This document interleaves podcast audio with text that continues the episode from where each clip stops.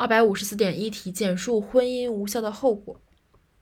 婚姻无效的后果就是一三是钱，二四是人，所以说比较好记。一二三四总共就四点。一三看先看人吧，人一人身份上的后果，无效婚姻自始没有法律约束力，当事人自始不具有夫妻的权利和义务，即夫妻之间的内部的这个身份上的后果。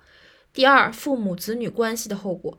无效婚姻所是当事人所生的子女适用婚姻家庭编关于父母子女的规定，如双方均有抚养、教育和保护未未成年人子女的义务、权利和义务。子女由一方直接抚养，另一方应当负担一定的抚养费。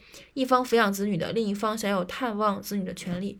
就是如果一方抚养子女的话，另一方一方面的义务就是抚养费，另一方面权利就是探望。然后二和四是钱，二财产上的后果。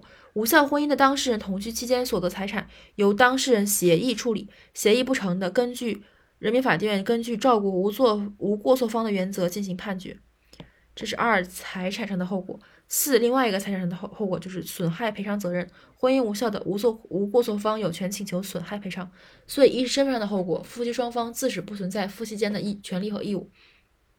当事人啊，当事人自自始不存在夫妻的权利和义务。三是父母子女关系上的后果，适用婚姻家庭编的父母子女关系。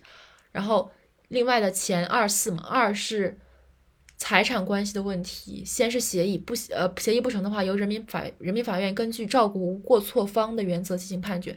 四是损害赔偿责任，无过错方有权请求损害赔偿。